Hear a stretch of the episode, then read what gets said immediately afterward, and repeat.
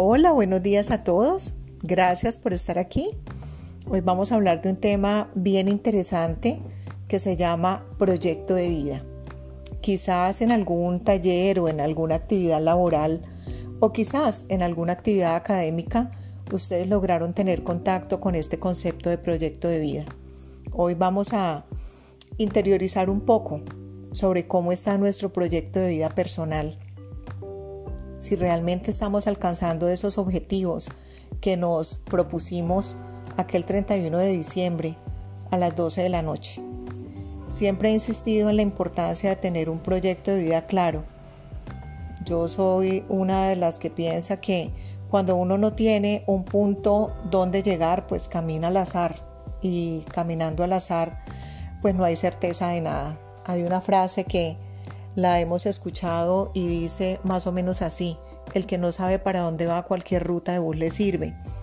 Hoy quiero que toquemos este punto importante porque es necesario que ustedes aprovechen los espacios de compartir la cena o compartir el almuerzo o compartir un café con algún amigo y empiecen a hablar de cuál es su proyecto de vida.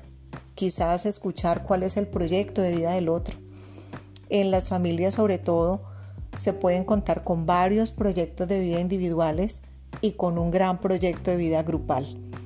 Eso les permite a ustedes tener conversaciones sanas y establecer prioridades para que se tengan presentes los objetivos por los cuales se va a trabajar pues para el tema de la familia o para el tema pues del emprendimiento, del trabajo, de los negocios, en fin.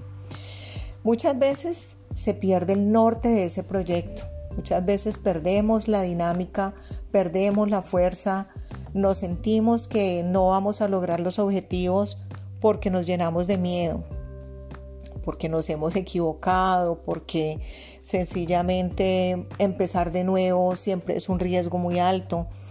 Pero aquí yo quiero invitarlos hoy a que al repasar ese proyecto de vida personal establezcan un tiempo para poder alcanzar pequeñas victorias para poder alcanzar metas corticas antes de llegar a la meta grande, es decir, ir paso a paso.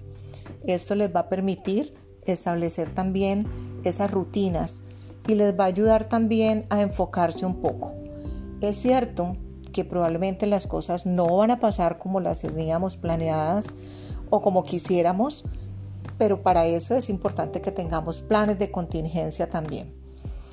También es importante considerar que el tener miedo es normal porque nos hace humanos, pero el miedo, como, lo hemos hablado en programas anteriores, nos limita, nos paraliza. Entonces la idea es que logremos identificar a qué le tenemos miedo, enfrentemos el miedo y sigamos para adelante.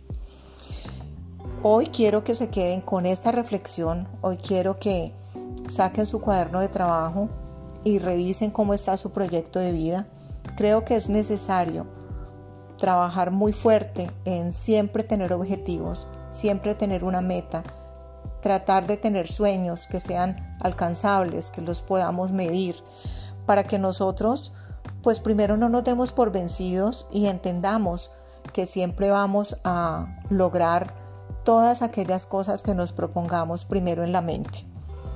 No por dejarlo de último es menos importante saber que Dios está de nuestro lado, nos acompaña, que hacemos parte de un plan divino y la idea es pedirle a Dios, pero también actuar, porque tenemos las herramientas para poder lograr y poner de nuestra parte. Con esto me despido. Espero que sea de gran utilidad esta información para ustedes hoy y la puedan comentar con sus familias y con sus compañeros. Un abrazo gigante, lleno de mucho amor.